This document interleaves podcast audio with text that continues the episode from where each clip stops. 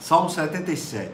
As grandes obras e a misericórdia de Deus. Esse é o título do salmo. Asaf. Asaf voltou a, a se perturbar com algumas coisas e ele vai buscar o Senhor. Eu acho que é muito rico para a gente, porque a dinâmica da vida espiritual é essa. A gente vai crescendo, amadurecendo, amadurecendo na fé, e à medida que a gente amadurece, ah, novas questões surgem, né, que tentam abalar a nossa fé. E aqui está o testemunho de Asaf, né, no Salmo. É, ao mestre de canto, Geduntum, Salmo de Asaf, versículos de 1 a 4, é, é o começo, né, é o, é, ele entrando no assunto, diz assim: Eleva a Deus a minha voz e clamo, eleva a Deus a minha voz pra, para que me atenda. Veja que ele já começa, em vez de dizendo que está resvalando os pés ou está oprimido pelos problemas, ele vê, ele começa falando para Deus. Então, isso é sinal de maturidade, né? Qualquer pessoa que cresce na fé reconhece que a primeira pessoa e a única pessoa de fato que pode intervir e fazer alguma coisa mudar é Deus. E Deus muda principalmente a nossa vida, o nosso coração, mais do que muda as circunstâncias, mesmo que Ele também as mude, não é? Versículo 2: No dia da minha angústia, procuro o Senhor. Veja como o Asaf está de parabéns, né? Ele começou a mudar, ele em vez de ficar olhando para os outros, ele vai buscar o Senhor. Eu procuro o Senhor, erguem-se as minhas mãos durante a noite e não se cansam a ideia é, no Velho Testamento de erguer as mãos, né, é a ideia de adoração rendida. Né? É por isso que, por exemplo, quando um rei voltava da guerra, como é o caso de Jesus entrando em Jerusalém, né? mantos e palmas, então as pessoas erguiam as mãos para saudar e para dizer que estavam debaixo daquele comando, daquele domínio. É, às vezes a gente levanta as mãos no culto, né? Para adorar a Deus, mas a gente às vezes não entende que aquilo não é só não é só ritual, mas aquilo é simbólico, é você se rendendo, né? É aquele negócio do, da polícia que fala assim, olha, mãos para cima, você está rendido, né? Você não vai oferecer resistência, né? Então, as minhas mãos durante a noite não se cansam, a minha alma recusa consolar-se. Aqui está a dinâmica da maturidade.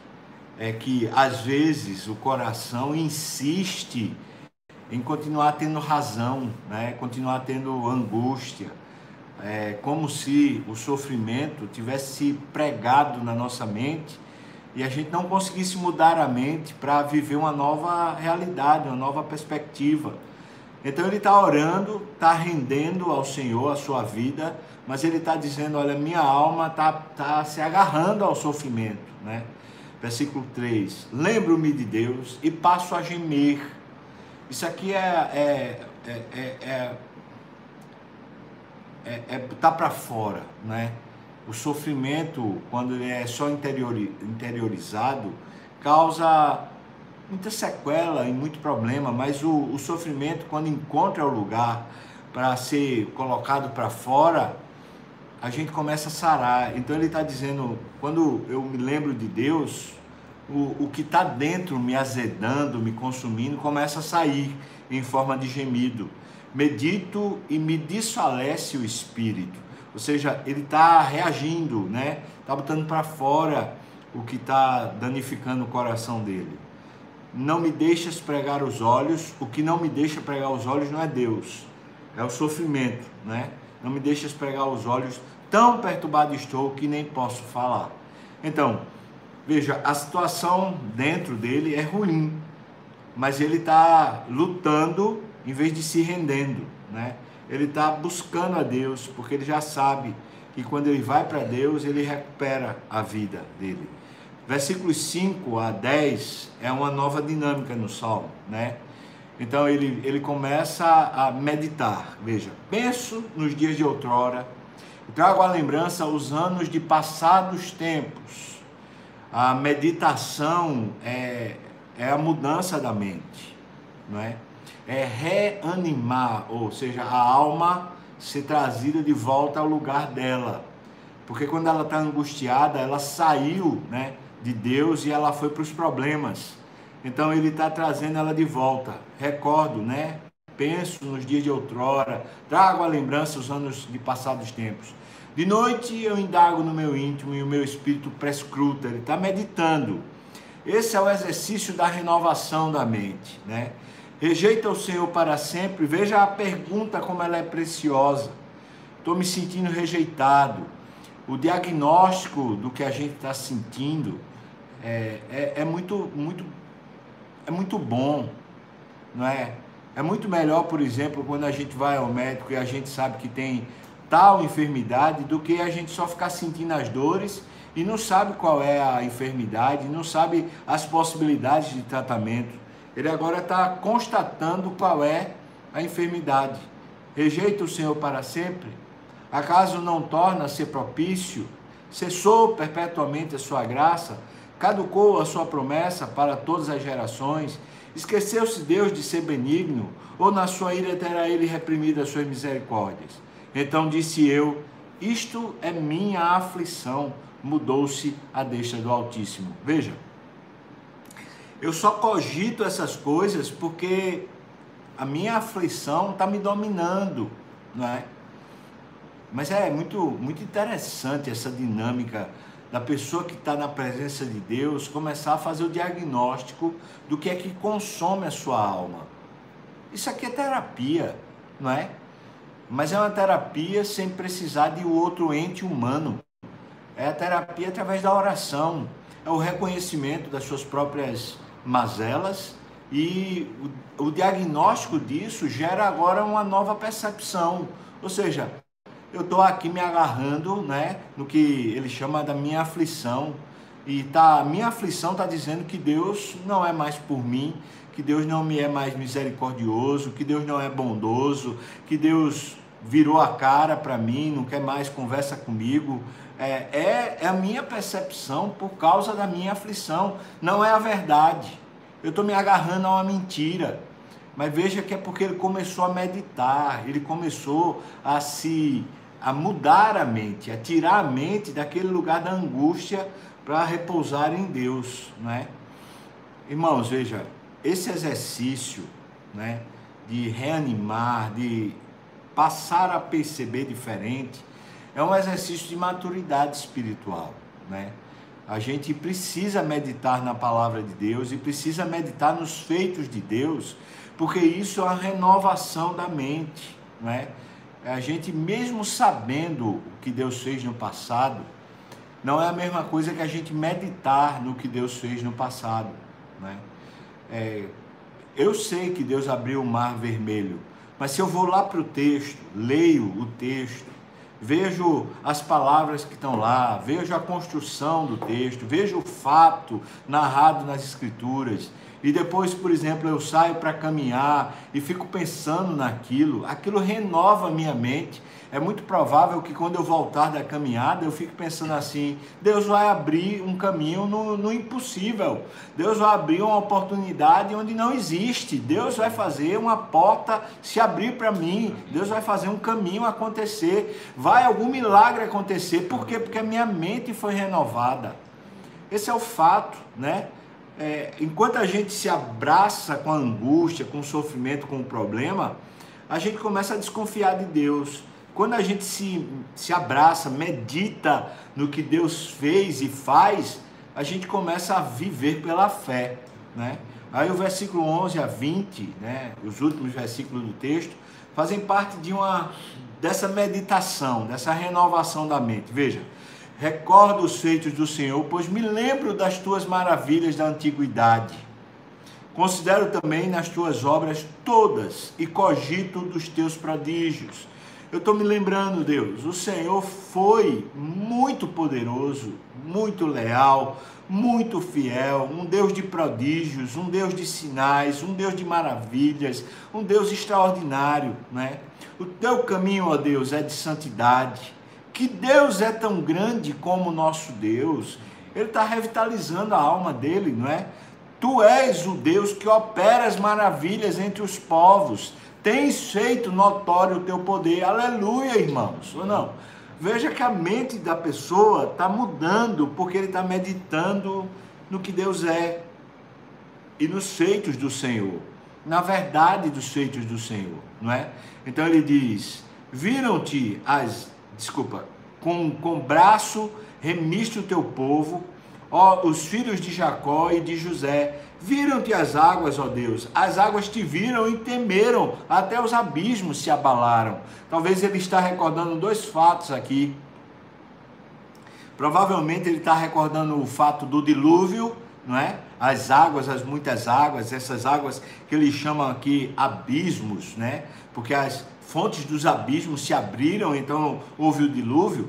Ou o segundo fato que ele deve estar lembrando é a abertura do Mar Vermelho, né? quando o povo passou a pé enxuto. Então ele está dizendo: olha, as águas, né? esse poder que, como diria minha mãe, né? É, o mar não tem cabelo, né? Esse poder que a gente não, não consegue segurar, não consegue deter, né? Ele está falando quando esses poderes olham para Deus, eles temem, eles se abalam. Versículo 17: Grossas nuvens se desfizeram em água, houve trovões nos, nos espaços, também as suas setas cruzaram de uma parte para a outra. Ou seja, Deus começou a intervir, o ribombar do teu trovão ecoou na redondeza. Isso aqui é um, hebra, um hebraísmo, né? É, o hebreu né, ouvia, entendia que o trovão era a voz de Deus porque na mentalidade hebreu, hebraica, era uma mentalidade muito prática, muito prática, não uma mentalidade abstrata. Então, quando eles pensavam assim no, numa chuva, eles pensavam Deus está fazendo renascer a terra. Quando eles ouviam os trovões, eles pensavam certamente Deus continua vivo e continua falando. É uma mentalidade prática, né? É uma espiritualidade prática, não é uma espiritualidade teórica, abstrata versículo 18, então ele diz: O ribombar do teu trovão ecoou na redondeza, os relâmpagos alumiaram o mundo, a terra se abalou e tremeu. O que é que ele está falando? Bom, eu acho, né, é um, meu entendimento, é que enquanto Asaf estava vivendo a angústia e começou a pensar em Deus, teve um grande, uma grande chuva lá, e enquanto chovia, ele começou a ver Deus, ele falou: É Deus, Deus está vivo, né? Deus está operando, Deus está me mostrando a sua presença, Deus está revelando os seus sinais para mim. A natureza revela a glória de Deus, está lá no Salmo 19, né? Então a gente muitas vezes vai ver Deus nas coisas que Ele está fazendo agora. Veja que Ele começou falando: olha, eu lembrei, eu recordo dos teus feitos, das tuas maravilhas. Agora eu estou vendo o que o Senhor faz no dia de hoje. Amém, irmão? Isso é muito poderoso, não é? Versículo 19: Pelo mar foi o teu caminho. Então ele está falando da travessia do Mar Vermelho, né? As tuas veredas pelas grandes águas e não se descobrem os teus vestígios. que coisa linda, que percepção maravilhosa. Depois que as águas fecharam ali, o que aconteceu foi os egípcios morreram, né? No meio do, do mar, eles morreram afogados. Eu vi um, um relato aí arqueológico de que se achou resquícios né, no Mar Vermelho daqueles carros né, do, dos, dos egípcios que tentaram perseguir Israel naquela travessia. Né? Ele está falando aqui, não se descobrem os teus vestígios, né? É tipo assim, esse caminho do Senhor não é um caminho que é, os homens consigam perceber. É um caminho de revelação, não é um caminho de, de, de a gente tentar fazê-lo. É um caminho de Deus mostrando-se para a gente. Então, deixa eu dizer assim para você, irmão. Quando a gente está angustiado, a gente fica cego, né? Cego pela dor, pelo sofrimento a gente está cego pela preocupação, está cego pela ansiedade, a gente está cego pela tristeza. Não é, não é assim que acontece? Acontece com você? Acontece comigo. Às vezes a gente está cego pela raiva, né? A gente sofreu injustiça, um problema, a gente está cego. E quando a gente está cego, é óbvio que o que Deus faz a gente não vê mais, né? Então ele está dizendo: eu, eu resolvi mudar a minha mente buscar ao Senhor e começar a recordar dos feitos do Senhor. E aí eu comecei, meus olhos começaram a se abrir e eu comecei a ver Deus, Deus aqui presente agora comigo, agindo, né? Interagindo, fazendo a minha vida dar certo, funcionar. Você percebe, irmão? Essa é a ação de Deus, fazendo a gente reviver. Ele está revivendo. Versículo 20: O teu povo, tu o conduziste como rebanho, pelas mãos de Moisés e de Arão Louvado seja Deus, não é? Ele está falando, na verdade, o Senhor nunca, nunca deixou, abandonou o seu povo. Se ele pensou, como ele disse que pensou, né? Rejeita o Senhor para sempre, né? Não se torna a ser propício, né? Cessou perpetuamente a graça, caducou a sua promessa, esqueceu Deus de ser benigno. Se ele pensou isso, né? Ele pensou foi na presença de Deus e à medida que ele foi recordando os feitos de Deus, ele chega à conclusão, na verdade o Senhor sempre conduziu o seu povo, o Senhor sempre abençoou o seu povo. O que é que a gente pode esperar no dia de hoje a respeito de Deus? Eu vou dizer o que é que eu posso esperar. Eu posso esperar a bondade de Deus. Amém, irmão? Eu posso esperar a bondade de Deus. Eu posso esperar a bênção de Deus. Deus quer me abençoar. É bíblico. Deus quer. Quem impede ele de me abençoar sou eu, não ele. Ele quer me abençoar. E tem bênçãos que a gente não recebe porque a gente não pede. Tem bênçãos que a gente não recebe porque, na verdade, a gente não vê mais com os olhos da fé. Aí os desejos, as ambições, as cobiças tomam conta da gente e a gente pede mal, a gente ora errado, não é? Que tal a gente exercitar essa meditação, recordar os feitos do Senhor, relembrar a mão de Deus poderosa guiando o seu povo? Aí eu quero perguntar para você, na sua vida, existe algum momento lá atrás que você olha e fala: Deus agiu? Existe? Existe um momento na sua história que você fala: foi tão visível, tão visível. Foi tão bonito, tão poderoso. Tem algum momento assim? Recorde, traga memória. Deus marcou você. E agora, nesse tempo de pandemia, essa mão invisível de Deus se tornando tão visível para nós, né?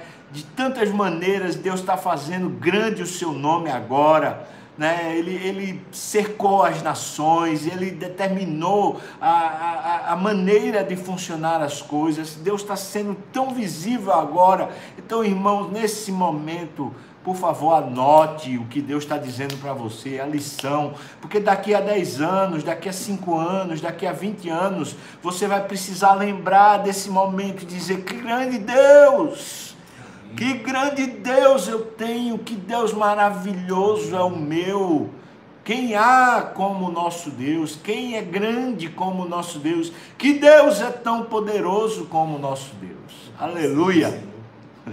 Recorde, irmão, grava agora, né? grava um áudio, grava um vídeo, grava escrito, mas não deixe passar essa memória, esse momento, um fundamento. Marca com as pedras, marca com o altar, esse, esse momento de Deus na sua vida. Marque, irmão, escreva, anote, faça alguma coisa, mas deixe gravado. Deus está agindo em você, Deus está abençoando você.